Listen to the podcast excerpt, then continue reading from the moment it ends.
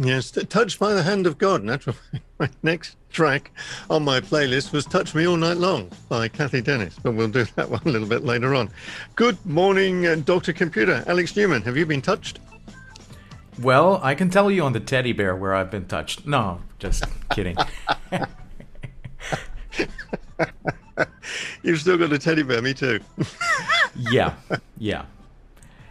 Do you know, actually, just sort of digressing completely, I did have a teddy bear, um, which, strangely enough, is something that I can remember happening, and I was only 10 months of age.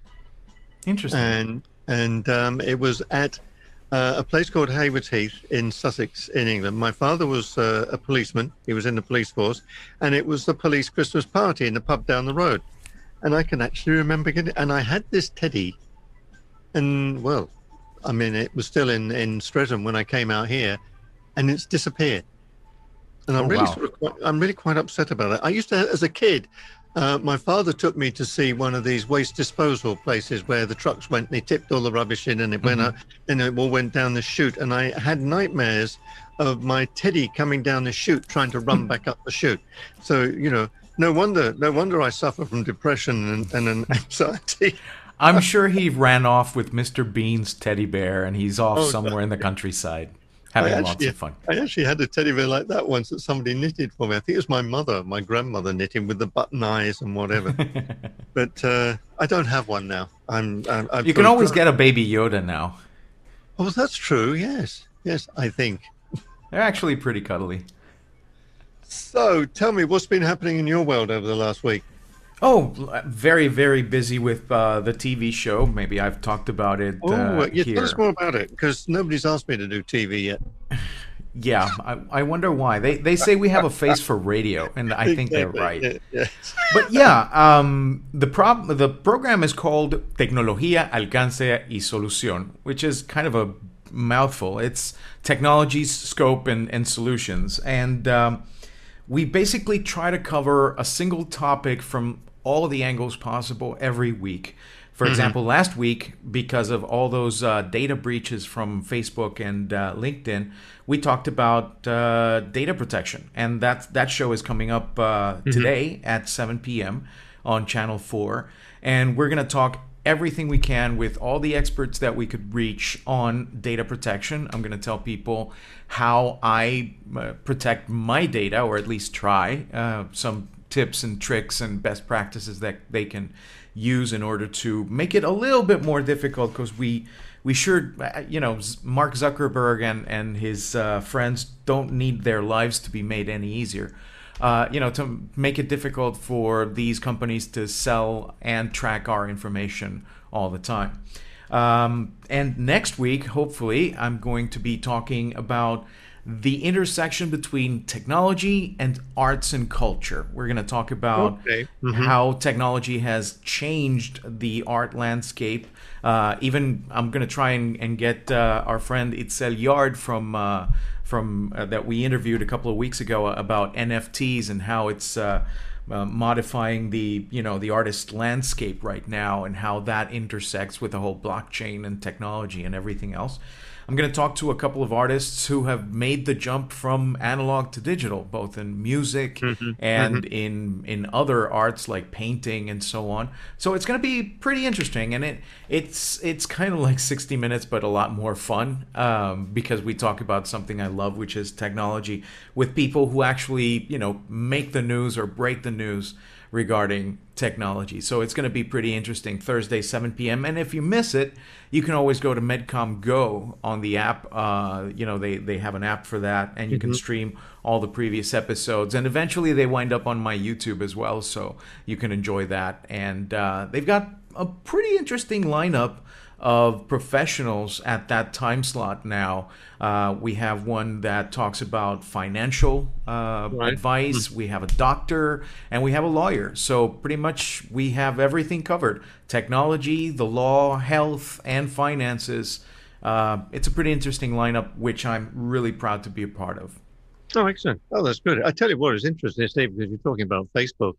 Uh, I see in the European Union now, because of their um, 533 million people data link, um, they are looking at uh, their, well, they're threatening them now in the United, uh, in the EU, uh, with a fine of up to 4% of its $86 billion global revenue. Yeah. Perhaps can you imagine? Can, can, can you imagine if you lost the information of all your advertisers and customers and everything, and all they did was fine you 4% of your income? That's like yeah, a like a pat on the wrist, not even a slap. There's still a lot of money. Yeah, but comparisons being made, that's like pulling a hair on an elephant. They don't have them, do they? Oh yeah, they do. Uh, one or two? Oh yeah, a couple. but I mean, what can be done? I mean, I believe as well that as consumers with Facebook uh, or whatever, we should have the right to have an option to pay a subscription. And by paying that subscription, they do not get any access to our information to give to other people. Yeah. And in fact, I would even go one step further. I would say if I'm a subscriber, I'm also a shareholder, so I get a share of the profits and I get to choose what data to share. I mean, if you're going to use my data to make money, I might as well get a cut, right? But then they'll argue, well, you're using our Facebook for free. Yeah. It's the same as the bank. They're using my money Don't to lend it out. On, do not get on to the subject. do not do not take me there. Because right now I'm actually looking at a you see you see now you've started me off. Banks. Okay. And I haven't mentioned Apple once. No, we will do in a minute. But um, no, this is you know this is where I think the world's gone mad, and I've mentioned this before. Firstly, you know we go to the bank to open up an account with our money. We should be giving them a questionnaire. It should not be the other way around. Now the other thing is, right now you need to have a bank. You have to have a bank account, okay? And the banks can turn around and tell you, we don't want your business. We're not making enough money out of you. And this has happened recently to somebody I know where they said, no, we don't make any money from your account. Go. I don't think they should have that right. If we have to have a bank account, providing that you may meet the requirements to open an account and providing you're not in debt or whatever to the bank, they should not have the right to just shut you down because they don't think they're making enough money from your business. They're making enough money. They don't give anybody any interest one point something percent interest you get from these these people? It's less than inflation. No, no. I mean, the shareholders do very nicely. Thank you very much. And when I opened a bank account when I was 16, I was considered a shareholder. No, don't. Well, don't that get, that that that's an interesting point. That's why a lot of people are flocking to cooperatives because they do treat you like a partner there. No, I mean, I'm, I'm sorry, but it's just this whole sort of attitude. Oh no, you, we don't make enough money from your business, so we don't want it. But hang on, I have to have a bank account. Well, that's your problem. Yeah. Well, you know? the, the good thing is that you can take your business elsewhere. That's at least uh, where uh, you need a bank account. Uh, Banco Nacional. I did think of that. I know some politicians apparently have got bank accounts. um, well, I would worry more about Caja de Ahorros. That's the one in the news right now. but um, want to buy a radio station? Why not? Um, but no, this is what I'm saying. You know, the, there should be legislation that because people are required to have an account, providing you meet the, the criteria, providing you maintain your account in good order. In other words, you don't owe money, you don't, you're not misbehaving or whatever. They should not have the right they just shut you down. Yeah. It's it's it's a very very difficult argument because on the other hand you have and I'm just playing devil's advocate so please don't take it out on me but um, you know the government telling businesses who they can and who they can't uh, do business with is not always welcome. Uh, you know, uh, the the government. Can you imagine the government telling you that you have to advertise somebody or because whatever? The banks are working for the government. They're working for the U.S. government. They're working for the Panamanian government. There is data sharing. They're giving all our information to anybody that seems to want it. That's a very good point. And on that, I think that it's a conversation that needs to be had, and uh, everybody should get. I mean, all all parties involved, like uh, you know shareholders and, and account holders and and and and the regulators should sit down and, and just lay out the ground rules and make sure that everybody's playing by them. And unfortunately, you'll always have a couple of people trying to skirt the rules or play around the rules. And uh, we're going to have to have just smarter legislation about that, I guess. The only thing now is you're considered to be a criminal until you prove you aren't. It doesn't matter whether that's just going to the bank to put money in it. Oh, where did you get your money from? But, but it's mine. But where did you get it from? Um, well, I earned it. How? well, we could tell that to all those people who had OnlyFans accounts and they were kicked out from uh, some local banks because the bank didn't agree uh, with the way that they were earning their money. So that's even another story for another day. But yeah, I've heard a anyway, lot of. Let's talk about Apple. yeah, on a lighter note. yeah, seriously though. But they, I mean, I'm I'm interested because I believe this month they're announcing new products, aren't they? Yeah, and uh, we're probably going to see the drop of the iPhone mini line. It didn't uh, take, at least that's what the analysts are saying. Um, people didn't want a smaller version of the iPhone for whatever mm-hmm. reason.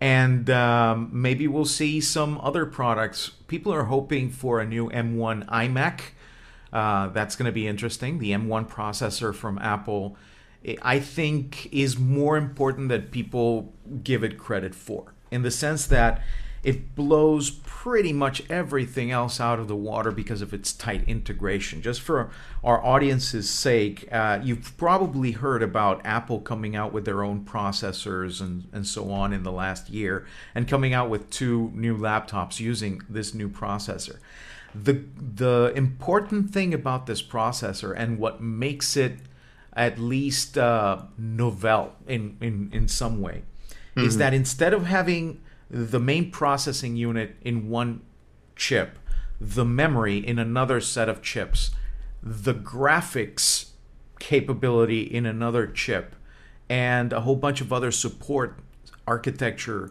uh, gluing them all together they have all been put on the same chip on the same die. So that fraction of a fraction of a tiny fraction of a second that takes from the information from one of these components to the other is reduced so drastically that the computer can just compute circles around everything else because everything is just right next to each other. Mm-hmm. It's like being in the same room with your doctor, your lawyer, and your technician instead of having to send carrier pigeons from one to the other. You're just having a direct conversation and everything just moves more smoothly.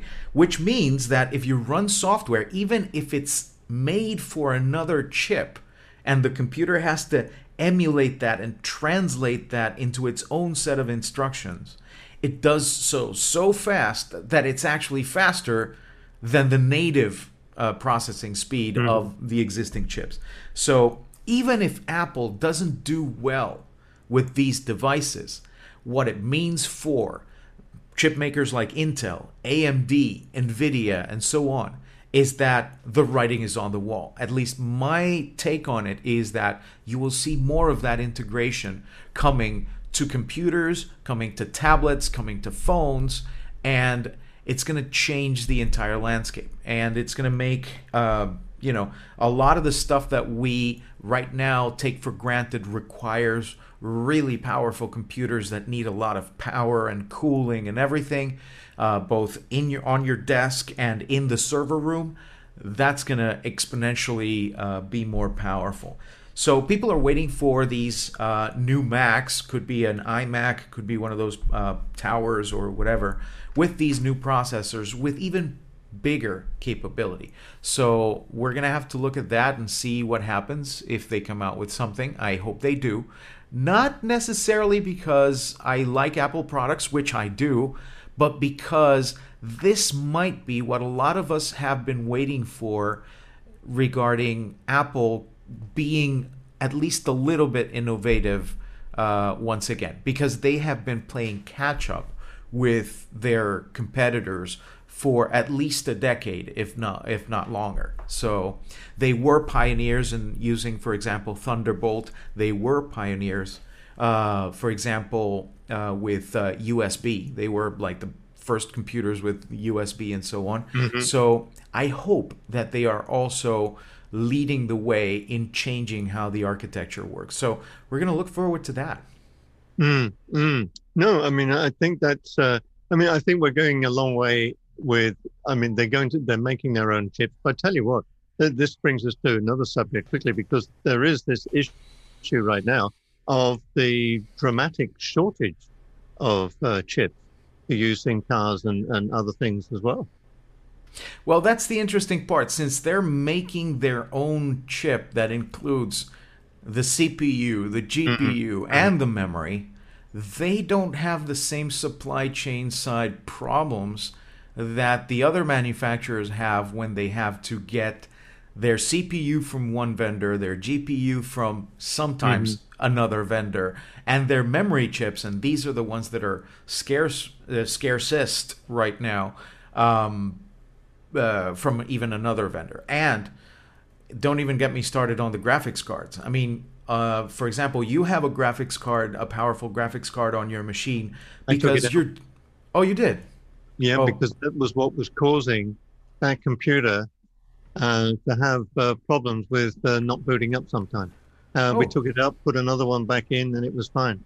Oh, that's I had weird. a problem since. Yeah. Let me know what rubbish bin you threw it in. I may be well, able to I've sell it, it. I've got it sitting right here. I can just about see it. If you want oh. it, you're welcome to have it. Thank you so much. That's really nice of you. Um, I'll let you know when I can pass by. So the thing is, these graphics cards are now very scarce because they've been uh, they uh, they've been scooped up by scalpers who resell them to people who want to use them to mine Bitcoin because it's now oh, up really? to yeah. like sixty five thousand mm-hmm. dollars or something yeah. like that for yeah. mm-hmm. for a Bitcoin, and uh, they've been using that because it now barely is uh, profitable. The, the the thing about Bitcoin is that it takes so much electricity to generate this, and that's one of the downsides of some of these cryptocurrencies.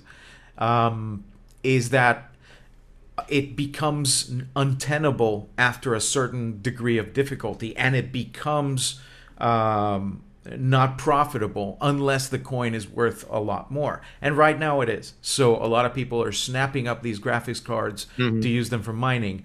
And it's made life for gamers a little bit more difficult because a graphics card that should go in the market for, say, $500 or so, uh, that you could use for playing the latest games at the highest mm-hmm. resolution, is going for $1,500 or $2,000 yeah. on eBay. And the thing is, they're profitable even at that uh, price point. Some of them being becoming, uh, you know, giving you a break even of about three months or so, and then you start making money.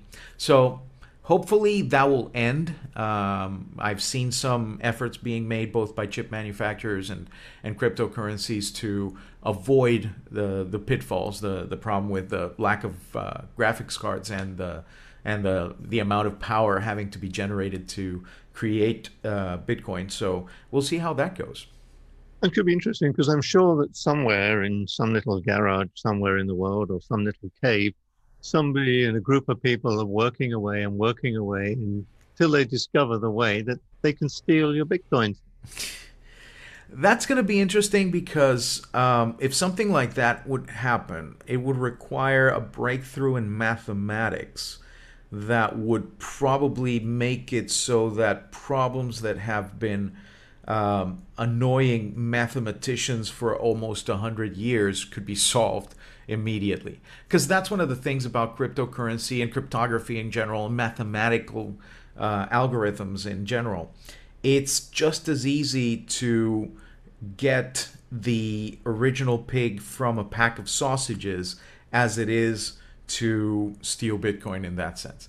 It was, I, I would say, made in a very uh, clever way to be asymmetrical in that sense. Mm-hmm. That the difficulty of taking over the blockchain is a lot higher uh, than you know just playing along. So it's going to be interesting if it happens. Some people talk about things like quantum com- cryptography and quantum computers being able to solve these mathematical problems in, you know, in a fraction of a second. The thing is, right now, just like a lot of other scientific breakthroughs, it's like at least a decade away and that goalposts keeps moving forward in time because uh, every time we find out how difficult, uh, uh how uh, you know, one way to get closer to the answer, we find out it's actually a little bit further away than we think. So hopefully that won't happen because it's going to be really complicated if it does. But uh, I don't. I don't see it happening right now. You know, people. It's easier to steal Bitcoin off of an exchange than it's actually to. Mm-hmm. Well, that's what uh, has happened, hasn't it? Yeah, because uh, uh, you know, sometimes some of the things that we do in real life carry over to the digital world. If there's a place near your house that changes euro to dollars, and you go there with a couple of, you know, dollars and say, hey, give me some euros.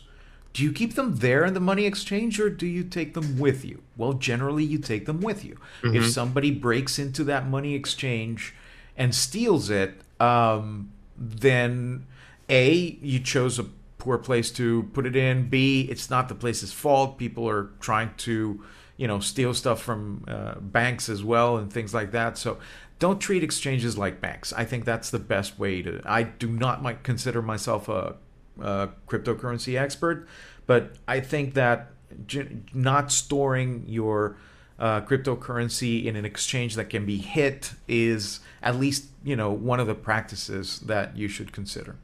I don't even. I mean, I can't even get my head around cryptocurrency. So if I was to go out now and buy a part of a crypto, whatever it is, mm-hmm. um, where is it? It's in the blockchain. It's a ledger that everybody keeps a copy of, and um, it's cooperative, and you can't take it over because everybody has a copy of it. Uh, you basically have money in a ledger that it works like, uh, I would say, a combination between, you know, buying somebody else's currency, but in the 15th century. I don't know if you uh, uh, remember the history of finance or whatever through your studies of you know the markets and everything mm-hmm. that you mm-hmm. did, but you know how what we call things like a money transfer, Western Union, MoneyGram, and so on was developed, you know, between the, the uh, Arabs in the I think eighth or ninth century or something mm-hmm. like that, and the Crusaders' time as well, where you would, you know, carry a letter that said so and so told told me to tell you to give me this much in gold or whatever and you would have banks depositing and, and moving money from one place to the other through these letters of uh, change and uh, that worked like something like a cross between western union and a check and whatever that, that, well, that, that's how it started in the first place don't forget people used to trade in goods or they used to trade in silver they used to trade in gold and um, all the banknote is is a piece of paper basically saying that you are good for this uh, amount, this piece of silver. Mm-hmm. Um, so you gave somebody this note and they went mm-hmm. to a mm-hmm. silver exchange if they needed the money, or they just passed the note to somebody else. That's all a banknote is. Exactly. Now imagine that these notes were notes in a file that were in the cloud that you have a copy of. Let's say you have a Dropbox of an Excel sheet that can only be added to, nothing can be subtracted from. And each and every row has a transaction, and there's one transaction there that says, um, Gerry bought so many Gerry coins, let's call them GD coin or something like that, and uh, you can use them to spend them uh, somewhere else and so on. Mm-hmm. It's just the same as any other uh, currency. So when people say, "Oh, I'm going to buy Bitcoin to invest or whatever," that would be like investing in yen or euro or whatever. There's risk involved and, mm-hmm. and so on. But it's not like investing in, I don't know, real estate or something like that, which, which is a little bit more tangible. And for those that are risk adverse, I would say, you know, consider something like that. Um, I think, at least for me, Bitcoin is not an investment. It's just another form of payment like PayPal or mm-hmm. Nequi or mm-hmm. Yappy or anything else that it's becoming more valuable, that's just icing on the cake. I think it's just a, a means to an end, which is the transfer of wealth from one place to the other. Some people use it as store of wealth. Some people use it as an investment tool. I don't. I just use it to pay stuff. Okay. I mean, here's. I mean, it's interesting because uh, Coinbase um, went uh, I think public or whatever it is yesterday. It says Coinbase, which runs a leading trading platform for Bitcoin, hit nearly 100 billion dollars in its stock market uh, listing before slipping a bit, but it is now worth more than the BP oil company, which to me seems absolutely ludicrous. It's nothing. It doesn't have anything tangible. It just moves wealth from one place to the other. It BP doesn't have any- moves oil from one. Yeah, that's the thing. So Doesn't have banks should. a So it's banks. Yeah, but banks don't have anything tangible either. they have Well, they bank notes. They have, a, they have a piece of paper that has that says they have my money. Well, in this case, Coinbase me, has that to me a has a row in Excel that says you have money. There's, in in fact, I would say that that ledger, electronic ledger, that's resilient, is more would be. I would say it's more resilient than a piece of paper that can get burned or stolen or something like that. Hmm. I wonder if someday somebody will stand up and say, "The king's got no clothes on." The king's never had any clothes on. yeah, I'm, I'm waiting for the day it's going to say the king has no skin. I can see his muscles showing. Um, or something like that. Or the king wasn't even there in the first place. Or, I don't know. Yeah. No, no. It's all. It's. I mean, I think you know, it's a generational thing. I think if you're brought up with all this and you understand how it works, it's fine. Um, it's. Uh, you know, it, it's a little bit like when I I was sort of doing my my oil trading and broking, and uh, I've mentioned this before, but then somebody came because it became. This was after the oil crisis of 1973. And uh, more and more people were doing trading on, on fuel rather than it just being handled by the major oil companies. And so they set up the International Petroleum Exchange in London. And I remember going to a board meeting with a group of these people, and they were explaining to me how I could buy my oil in the future and I could do this and whatever. And I said, okay, well, where's my oil? Never mind that. You can buy, you can buy, but if I want my oil, where is it? No, no, don't worry about it. I had a headache when I came out of there. But you know what happened as a result of that? When they said the people started then gambling on my business. In other words, they were gambling it would do this, and that moves the market and basically destroyed our ability. We lost control of our own market, put that way. Yep. And some of them even actually bet against you, which is No, kind of depressing. you know, shorting stocks and whatever. I would have probably asked, oh, I can buy my fuel in the future. Can I also buy my spaceship? What about a flying car? Probably, probably. But look, we're coming to the end of the session. It's been interesting. Uh, we- I think we covered quite a number of things this morning. Um, but uh, yeah, I mean, I think, you know, this might be another idea when we have one of our sessions uh, one week, Alex, is to uh, to get somebody in who can explain to us, or explain to me at any rate, cryptocurrency in a very, very nice, simple thing, perhaps using Lego bricks or something like that. I'm to. Uh, or a teddy hand- bear? or a teddy bear. Yes. Look, as always, thanks very much. Um, we'll be back with you uh, next week and uh, keep safe. I had my second jab yesterday, so I feel like Superman.